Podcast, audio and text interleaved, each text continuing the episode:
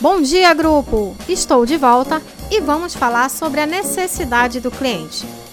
Existem vários cursos, palestras, vídeos, livros e artigos que falam da importância que uma empresa deve dar para o atendimento ao cliente. A grande maioria desses canais também falam do quanto as empresas têm deixado a necessidade do cliente de lado e como isso afeta o desenvolvimento das organizações. Assuntos como esses são pautas em diversos meios de comunicação, mas ainda assim são poucas as empresas que se preocupam de fato com o que o cliente procura, deseja e necessita. Pensando nisso e nesse tipo de comportamento, nota-se que é extremamente negativo para a empresa deixar as necessidades do cliente para um segundo momento. O ideal é que os vendedores de uma empresa consigam colocar em prioridade as necessidades do cliente, assim como os seus desejos e expectativas. Dessa forma, passarão uma ideia e uma mensagem de compromisso, respeito e cuidado com o seu cliente.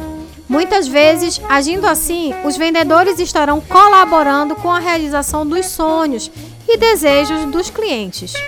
Por isso, quando dizemos que ainda é grande o número de empresas que não se preocupam com seus clientes e que maior ainda é o número de organização que não mostram aos funcionários a importância que é agir de maneira que mencionamos, estamos alertando as empresas e organizações do quanto isso pode degradar todo o restante do trabalho que tem sido feito. Diante disso, se você é um empreendedor, gestor ou líder de uma empresa, Fique atento às necessidades do seu cliente. E para facilitar esse processo, selecionamos algumas dicas de como empreender e satisfazer todas essas necessidades. Primeiro, crie o hábito de perguntar. Sempre que possível, faça perguntas que permitam a sua aproximação com o cliente.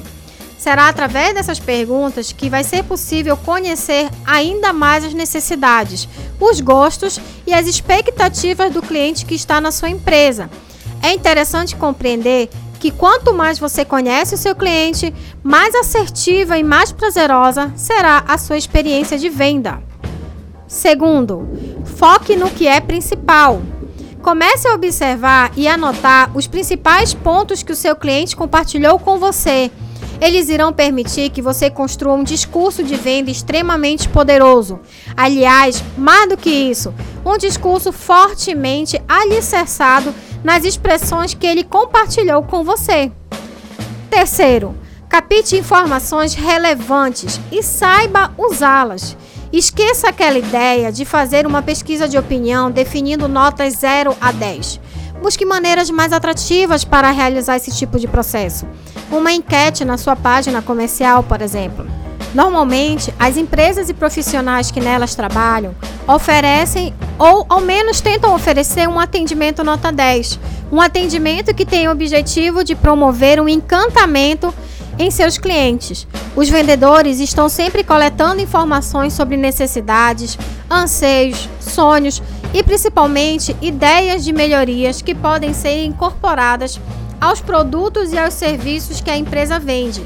Essa é a ideia da pesquisa. Por isso, sempre que possível, colete informações e ideias relevantes.